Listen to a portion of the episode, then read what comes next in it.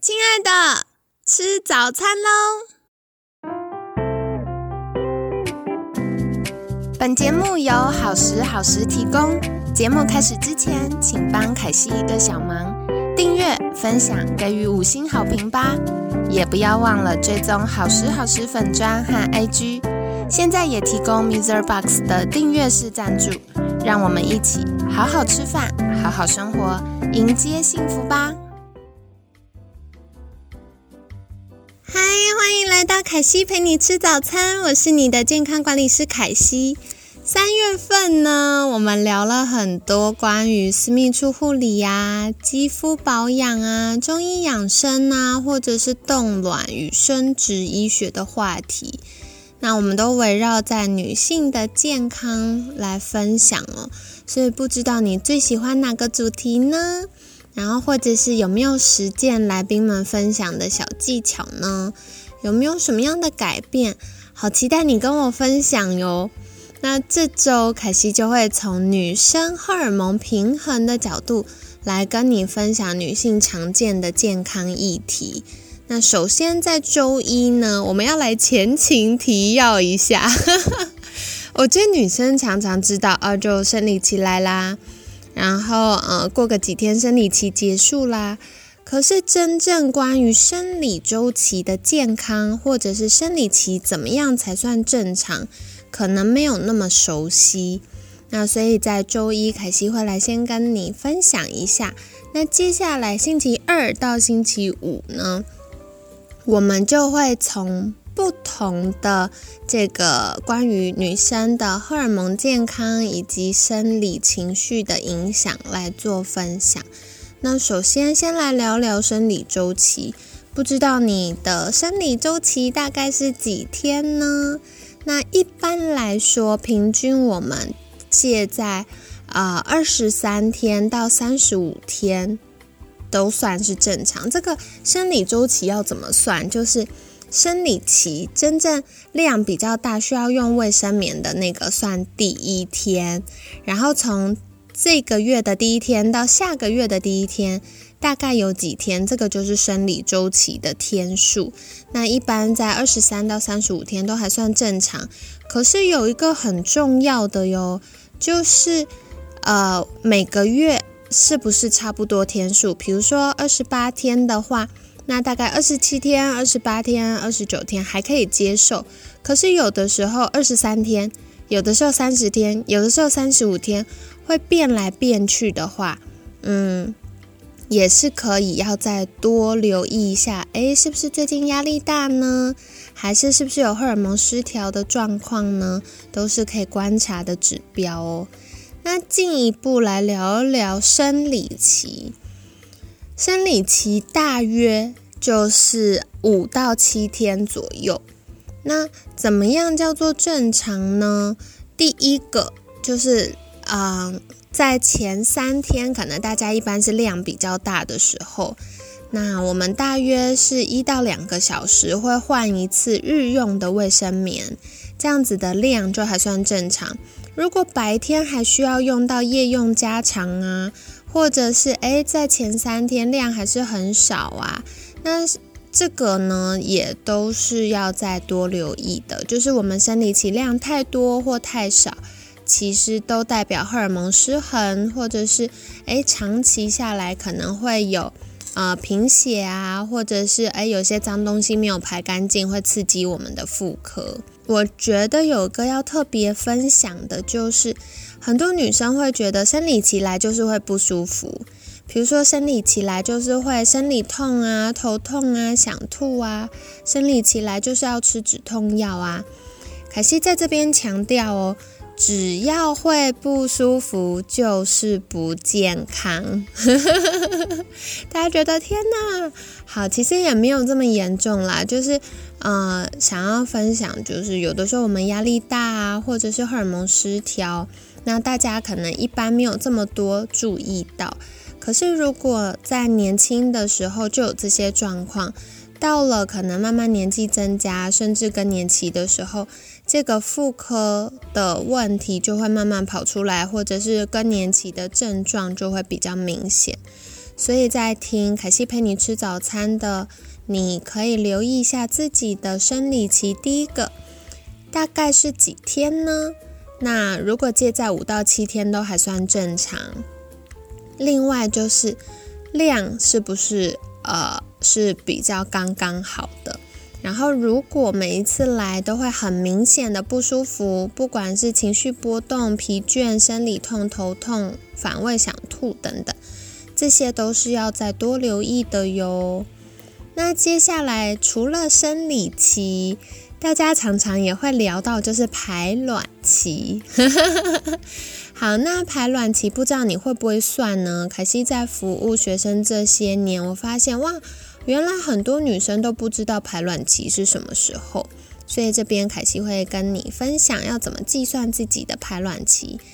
简单来说，就是生理期的第一天。真正，呃，有些听众朋友们可能会在生理期来之前会有点小出血，那个还不算哦，是量大到诶开始要使用卫生棉的时候才算是第一天。那在呃生理期第一天。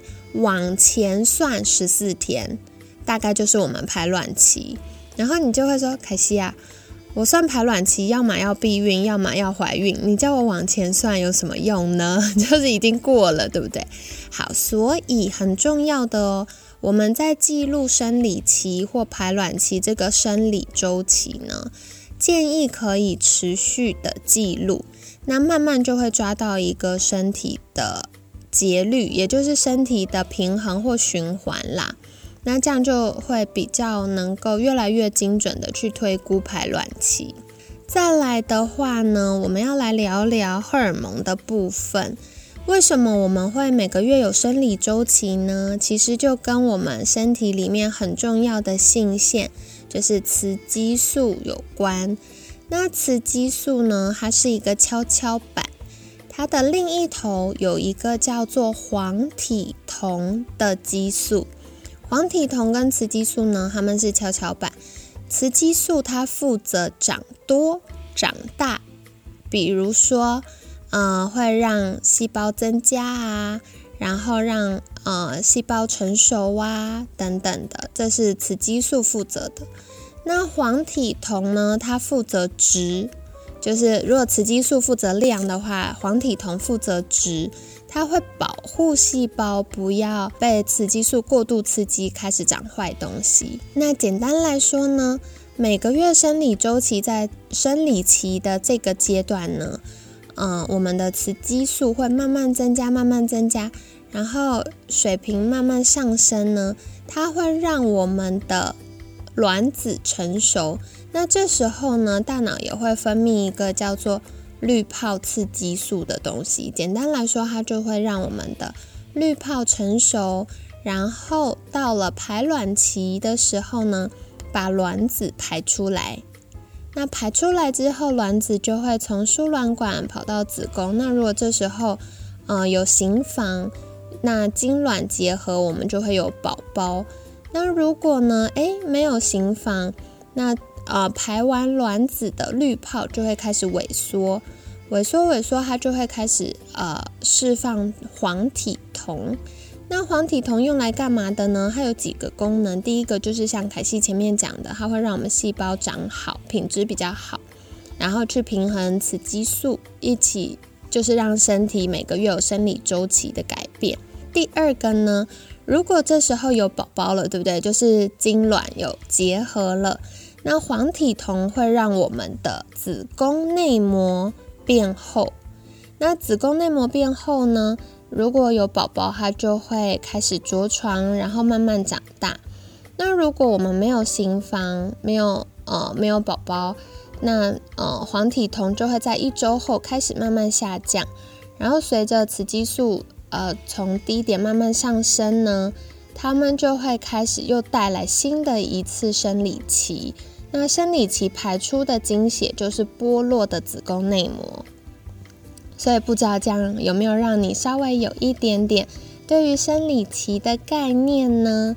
那凯西帮你做一下重点整理哦。今天我们分享几个部分，第一个是生理周期啊，大概正常来说应该在二十三天到三十五天左右。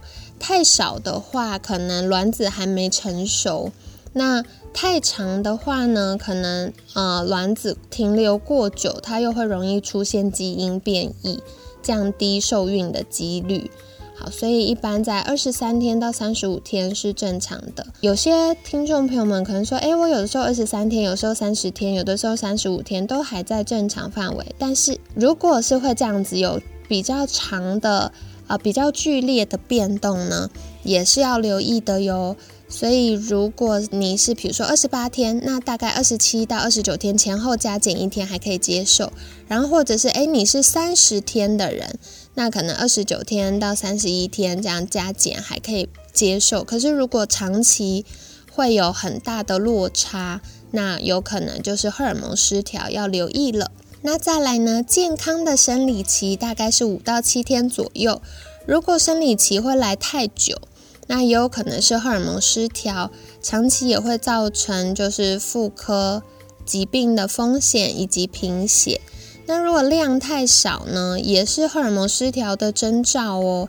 那另外，如果生理期没有排干净的话，脏脏的东西也会停留在身体里面。所以生理期是非常非常重要的。量多少算正常呢？如果白天大概就是一到两个小时换一次日用的卫生棉，如果会使用到。日呃夜用的，有些听众朋友们就说，哎，白天也会使用到夜用，甚至用到夜用加长，那可能量就是太大，就要开始去调整身体。然后还有，如果生理期来会肚子痛、头痛、想吐、疲倦，这种只要有不舒服或情绪的波动，比如说特别想哭啊，特别想生气啊，只要有不舒服就是不健康，就代表需要调整。不过凯西这边也是补充一下哦，就是不是有这些症状就等于有生病，只是有一些些健康需要调整变得更好，但不等于有生病，所以不用太担心。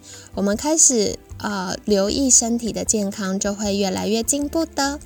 那最后呢，关于排卵期，可以抓在生理期前的十四天，大约就是我们排卵期。所以大家也可以留意一下自己的生理周期跟排卵期到底是什么时候呢？那如果有其他相关的疑问，也欢迎在私讯好时好时的粉砖或者是 IG，凯西会再回复你的。那在节目尾声要跟你分享，我们接下来会有平衡饮食班以及健康管理师证照班。如果你想要知道怎么样可以健康饮食、改善体态、获得健康，可以参考平衡饮食班哦。那如果你想要跟凯西一样，一起帮助身边的亲友变健康，那也可以参考我们健康管理师证照班。那另外呢，凯西有一套就是专门给女生的不复胖瘦身术线上课程，那主要会从荷尔蒙平衡。来分享到底怎么样吃可以获得好体态，相关资讯凯西会放在文案区，如果有需要的话，也可以再做参考喽。那今天很感谢你的聆听，每天十分钟，健康好轻松，凯西陪你吃早餐，我们下次见，拜拜。